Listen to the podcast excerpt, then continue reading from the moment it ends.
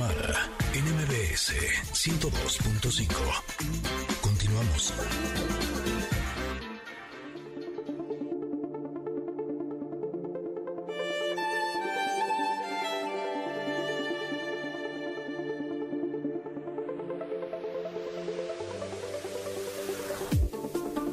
Llegó nuestro momento de reflexionar con la carta del comentarot. Eh, a las personas que no nos hayan sintonizado antes, nosotras sacamos una carta de un mazo de un tarot y reflexionamos sobre el mensaje que tiene para nosotros. El día de hoy eh, nos correspondió la carta de El Caballero de Varitas y me llama mucho la atención porque en la imagen no hay un caballero, sino que hay una mujer. Eh, no sé si el caballero se refieren al caballo negro galopante que está en la parte de atrás de la carta. Pero en fin, esta carta es una carta eh, divertida en donde eh, no sé si tienes tú la misma sensación, Tam, pero siento que esta mujer está gozando el momento, está conectada con lo que le gusta, lo que ama, lo que disfruta. Y esa sonrisa se siente una sonrisa así de plenitud. ¿No? esta mujer está hincada con un Bengue, eh, no, se me fue el nombre un de bongo. No, no es un bongo, se llama eh, bueno, es como un tamborcito. Ah, ahora, ahora me acordaré yo. Eh, ahorita me acuerdo, de, se me fue justo en este mm. momento la palabra. Bueno, el punto es que está tocando este, este tamborcito, está rodeada de las cuatro varitas eh, que tienen fuego en la parte de arriba y sale también fuego de parte del tambor ella está disfrutando, gozando con la música, pero siento que está gozando, no con la música que está tocando, como si estuviera... Yembe, correcto, ese. Yembe. Exactamente, ese quise, eso, eso, eso. Cerré mis ojos, pero bien fuerte. Hasta me dolió la cabeza. Y yo vengué, vengué, casi por ahí estaba. ¿Cómo, cómo? Exacto, pero esta mujer siento que está disfrutando con la música de su interior y creo que justo eso es de lo que habla esta carta. Este caballero de varitas nos dice en el lado de luz, nos habla del carisma, de la pasión, la espontaneidad, de perseguir tus sueños, de la energía, el entusiasmo, el coraje, de una acción inspiradora y de la aventura. Y en el área de la sombra nos habla de cuando nuestra energía está desenfocada, del autosabotaje, de las emociones de fiereza y de la necesidad de más atención. Este caballero nos pregunta, ¿qué has estado soñando? Ah, qué bonito. Eh, eh, nos dice que seamos valientes para perseguir las cosas que nos inspiran más y nos pregunta, ¿con qué proyecto apasionado has estado jugando? Es curioso porque Tamar y yo hemos estado trabajando, hemos estado jugando con un nuevo proyecto que va a salir a la luz en un, en un tiempito. Hemos estado jugando con él y digo jugando porque cuando uno crea un proyecto, eh, no para ganar dinero, no para sentirse importante, no para tener éxito, sino simplemente porque es un proyecto que te gusta, que disfrutas, porque es algo creativo, que sale de tu corazón, cada uno de los pasos se vuelven algo realmente mágico. Eh, y creo que de eso se trata la vida. Estuve leyendo el otro día en un libro que tenemos que aprender a diferenciar entre lo que es el trabajo y lo que es nuestra vocación. Y que de lo que se trata es de que cada día invirtamos más tiempo en lo que es nuestra vocación, porque entonces nuestra vocación nos va a generar dinero y llegar al punto en el que no tendremos que trabajar como tal. Y estoy totalmente de acuerdo con esa imagen de ese libro porque eh, sí creo que cuando yo empecé a trabajar, por ejemplo, a pesar de que siempre he trabajado en lo que me gusta, siempre tenía la idea de que tengo que trabajar para ganar dinero, ¿no? Para salir adelante, para mantener a mis hijos, para pagar mis gastos. Y cuando tienes esa idea, aunque sea algo que te guste, se convierte en algo obligatorio, en algo rígido, eh, y entonces eh, te empieza como a costar trabajo. En cambio, cuando cambias la perspectiva con la que ves las cosas y con las, la que ves tu trabajo, y si lo ves como que es tu vocación, es lo que tú elegiste que quieres hacer en tu vida, es lo que disfrutas, es lo que te llama, es lo que te mueve, aunque sea un trabajo con el cual ganas dinero para poder eh, llevar los recursos a casa para el sustento de tu familia, eh, la mirada a la hora de cambiarla hace que se vuelva mucho más rico. ¿Tú cómo ves esta carta, Tam? A mí esta carta, eh, hoy en la mañana que la vi, me terminó de poner de buenas. Estaba yo, este, que sí, pues de buenas, me levanté muy bien y todo. Había yo leído algo justamente a la hora de que estaba tomando mi café y desayunando sobre Michael Phelps, donde Michael Phelps decía eh, la diferencia o lo que él encontraba como diferencia entre lo que hacían sus pues no adversarios, pero sus contrincantes en una competencia y lo que hacía él, y me puso muy de buenas todo lo que leí sobre Michael Phelps. Y entonces de repente veo que nos toca esta carta. No, bueno, yo dije, ¿qué es esto? Atrevámonos a hacer cosas. Y es que les voy a contar un poco lo que dice Michael Phelps, que viene muy al caso con lo que estás comentando tú sobre, sobre tu vocación, ¿no?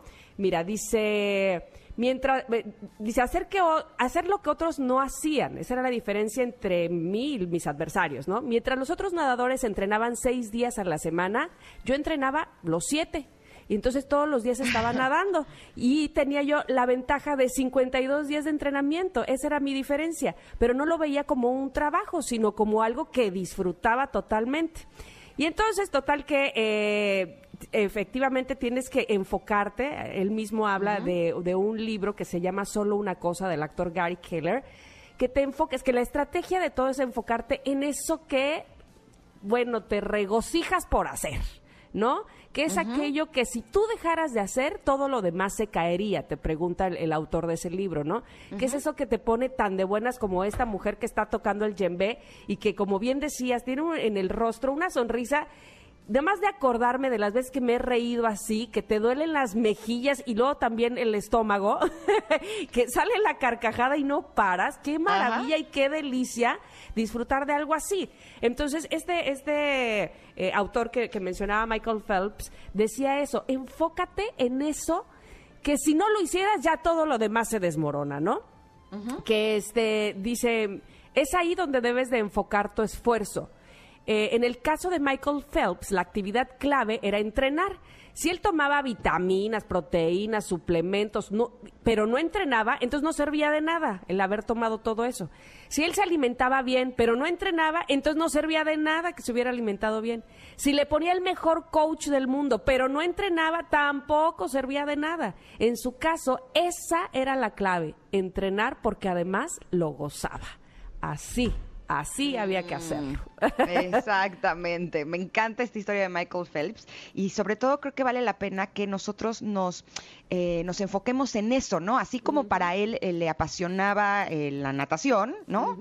Y puso toda su energía, su tiempo, su trabajo, su todo en ello, que nosotros descubramos cuál es lo nuestro, cuál es nuestra vocación, cuál es nuestra pasión. Pero que el fin de semana, además.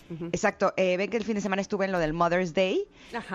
vi que capturaron un eh, fragmento y lo pusieron en una historia eh, que eh, algo que dije que me parece que sí es, es como una clave fundamental, que así como en nuestra agenda ponemos cita con el doctor de nuestros hijos, junta de trabajo, tacarada, debemos de agendar tiempo para descansar y tiempo para hacer algo que nos gusta, porque si no luego el día se nos pasa y no hacemos eso que nos gusta, ¿no? Solo en A lo mejor Exacto, exacto, no solo en los deberes. Entonces, creo que entre más agendemos cosas que nos gustan, pues a lo mejor nos podemos volver buenos en esas cosas que nos gustan y podemos terminar viviendo de esas cosas que nos gustan.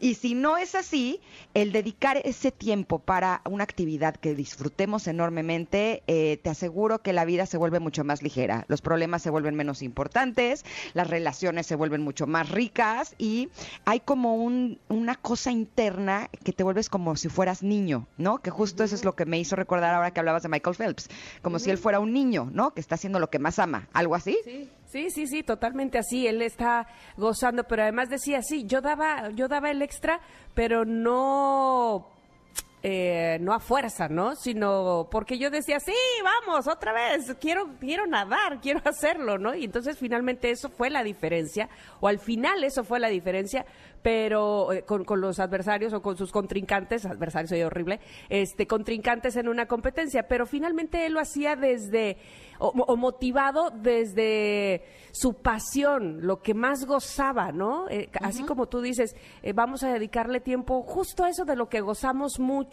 eso que nos divierte y no nada más por deber. Así lo hacía yo creo. Exacto, menos deberes y más cosas que nos gusten, evidentemente sin, exacto, sin descuidar nuestras responsabilidades. Tampoco se trata que nos tiremos a la fiesta, ¿no? Pero organizarnos bien y dedicarle el tiempo a cada una de las cosas para que entonces tengamos una vida que sea equilibrada. O qué?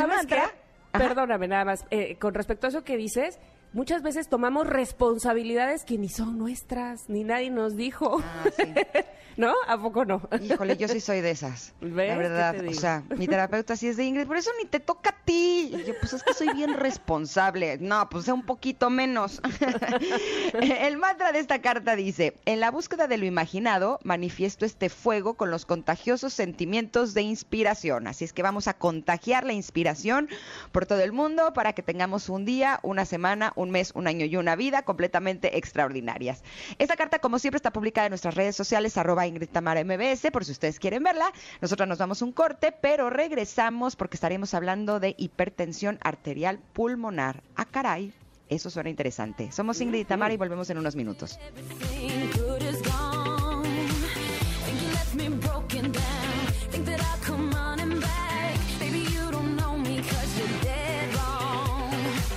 What doesn't kill you makes you